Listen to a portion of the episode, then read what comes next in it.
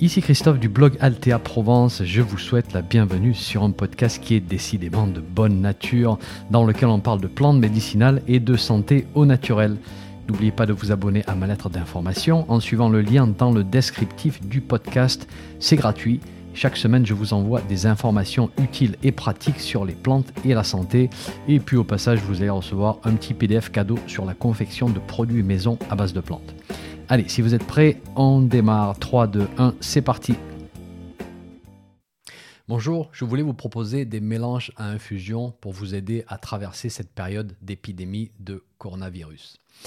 Alors, je vais vous proposer des mélanges pour la prévention et des mélanges pour vous accompagner si vous avez une infection déclarée et que vous avez contacté votre médecin et qu'il vous a dit de rester chez vous parce que vous n'avez pas une forme grave. Voilà, j'insiste sur ce point-là. Ceci ne se substitue absolument pas à un avis médical. Ceci n'est pas une prescription. Je ne suis pas médecin, je ne suis pas pharmacien. Je partage simplement avec vous un savoir qui est basé sur notre tradition et sur l'état actuel de nos connaissances. Voilà, faites preuve de bon sens. Si vous voyez que votre situation requiert une intervention médicale, vous appelez immédiatement votre médecin traitant ou le SAMU si nécessaire.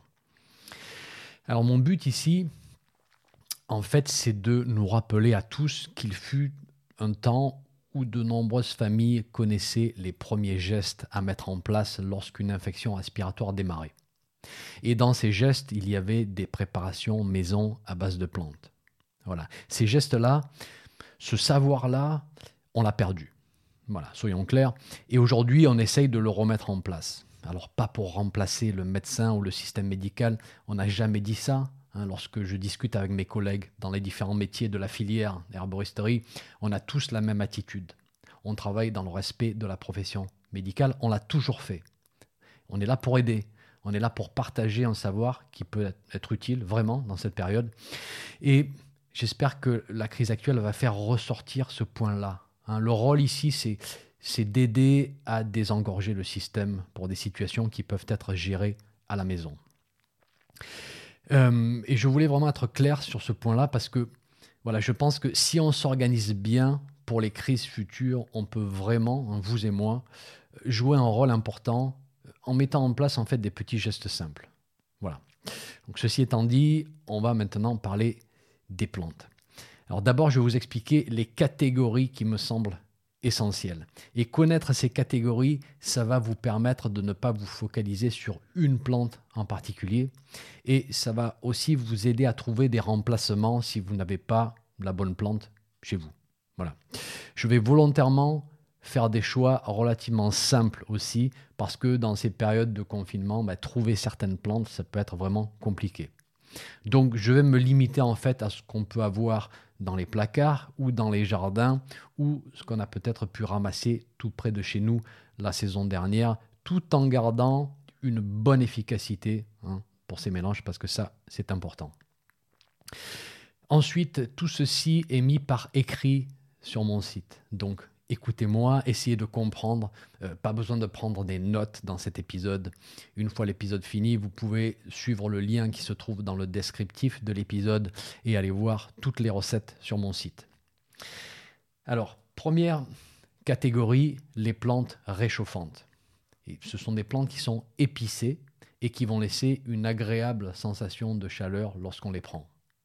Elle nous aide soit en prévention pendant les périodes froides, soit pendant l'infection lorsqu'on est dans une, période fébrile, hein, pendant laquelle on a cette sensation de, froid jusqu'aux os. Et franchement, on ne sait pas exactement comment elle fonctionne. Euh, on constate juste qu'elle semble activer nos défenses dans ces périodes de faiblesse et de froid.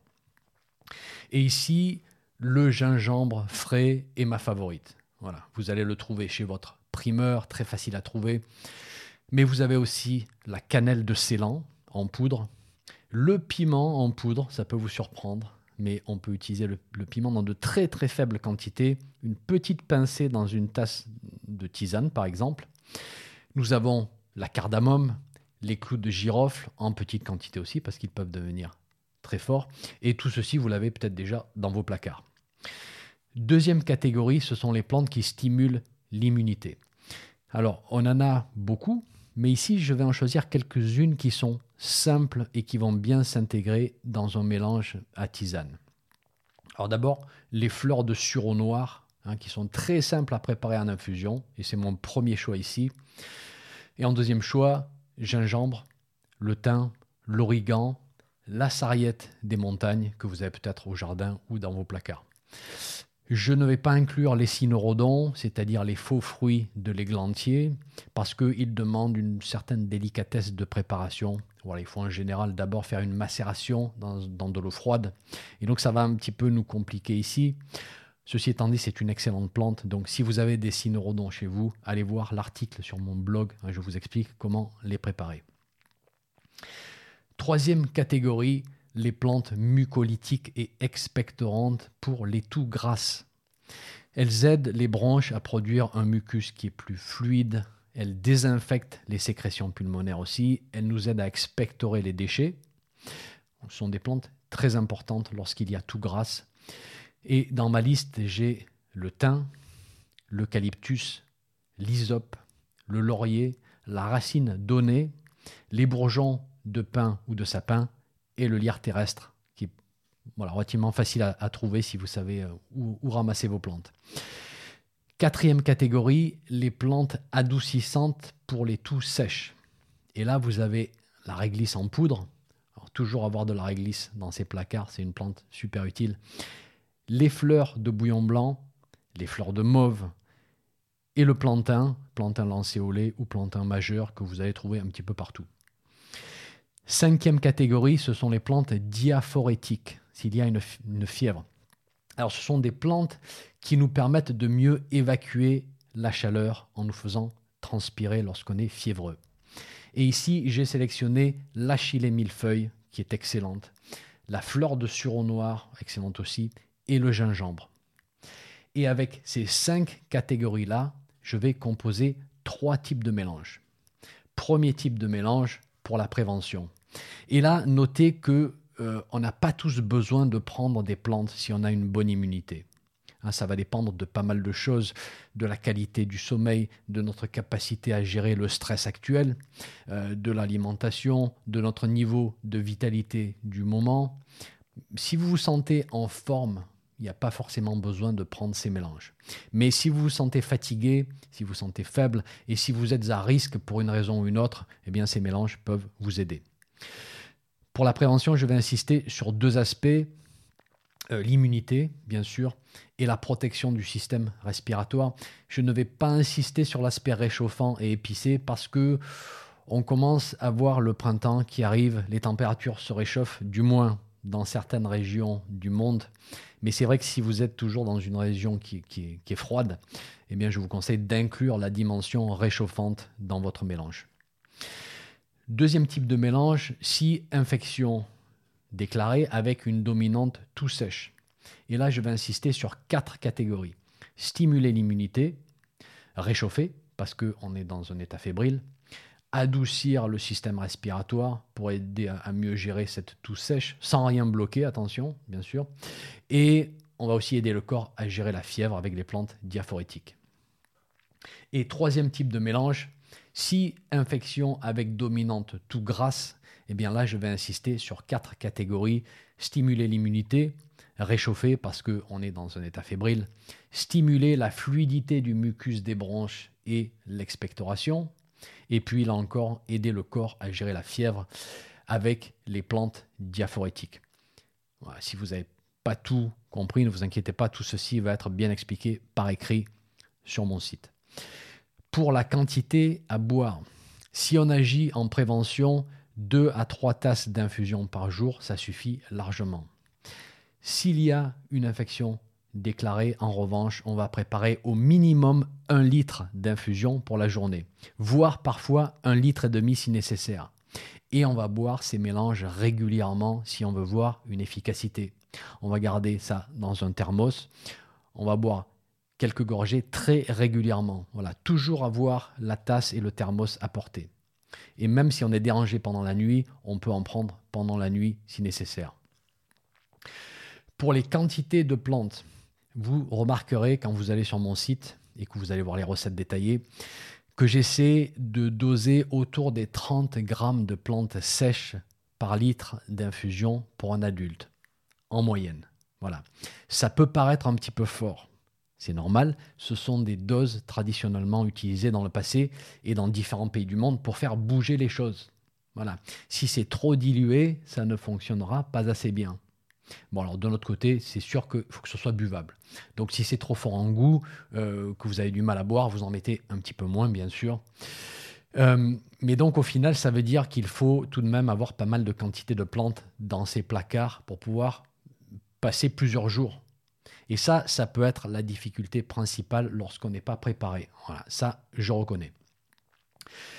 Pour l'infusion, je vous conseille euh, de travailler au litre hein, pour la préparer avec un bocal d'un litre et demi ou de deux litres, hein, si vous en avez, euh, pour avoir assez d'espace en fait pour l'eau et les plantes.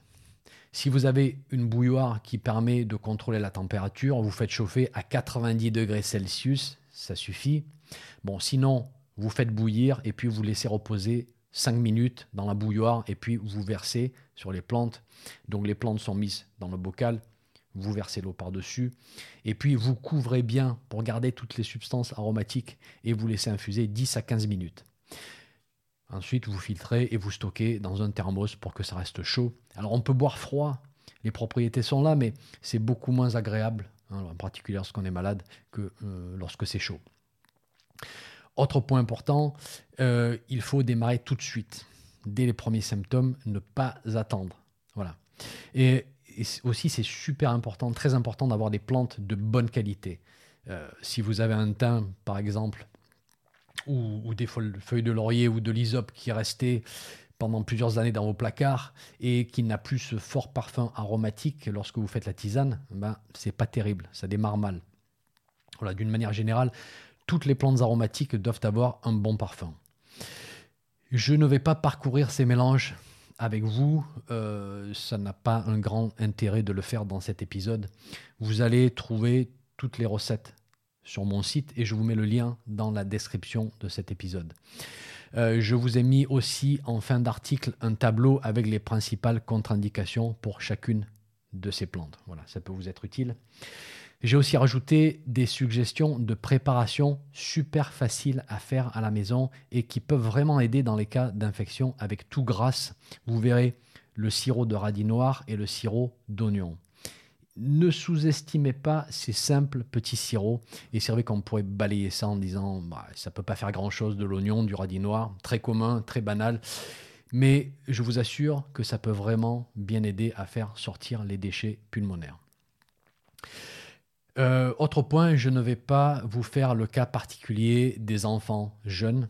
Ça va trop compliquer les choses. Je ne vais pas avoir le temps. Et la priorité ici, c'est de voir surtout ce qu'on peut faire pour les adultes, en particulier ceux qui sont à risque. Alors, idem pour la femme enceinte ou allaitante, c'est un sujet très délicat. La plupart des plantes sont contre-indiquées et je ne vais pas pouvoir en dire plus ici parce que c'est vraiment, voilà, c'est compliqué. Dernier point, au sujet des inhalations humides. C'est-à-dire, vous savez, le saladier, la serviette sur la tête.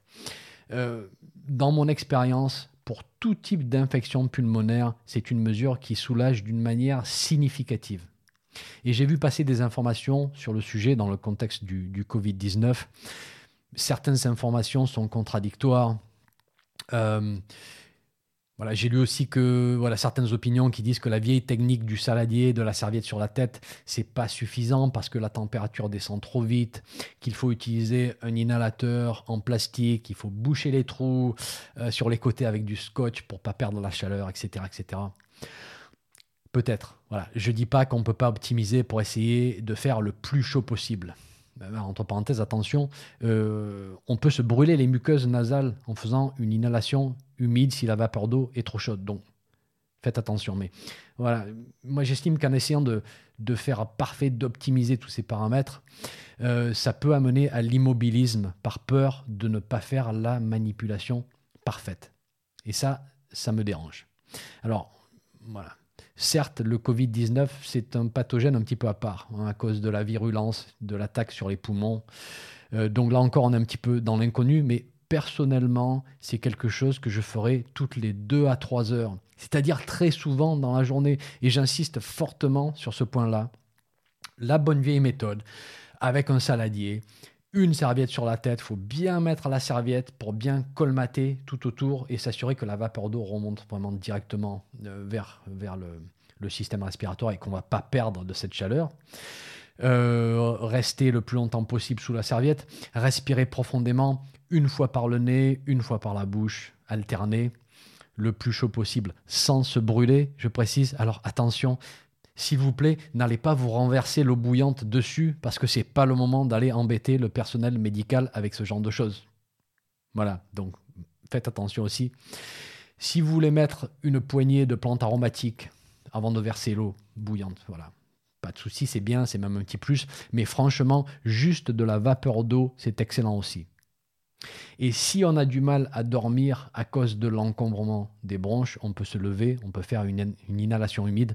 Et parfois, c'est suffisant pour permettre de bonnes heures de sommeil, en supposant bien sûr qu'on n'est pas dans une situation euh, respiratoire sérieuse, parce que là encore, c'est pas l'inhalation, c'est directement appel aux urgences. Voilà, gardez toujours ce point en tête. Euh, prudence. Voilà, prudence, c'est une infection qui peut évoluer très vite et qui peut avoir des conséquences vraiment sérieuses. Donc, dans le doute, vous appelez votre médecin ou le SAMU sans attendre.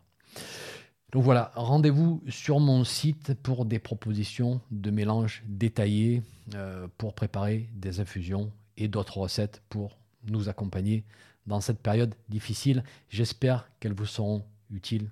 Et puis surtout, je vous dis à très bientôt pour un prochain épisode. Un petit message avant de vous laisser. Si vous avez aimé ce podcast, merci de laisser une évaluation sur votre plateforme de podcast favorite. Ça permettra à d'autres personnes de découvrir mon podcast et d'en profiter. Un grand merci.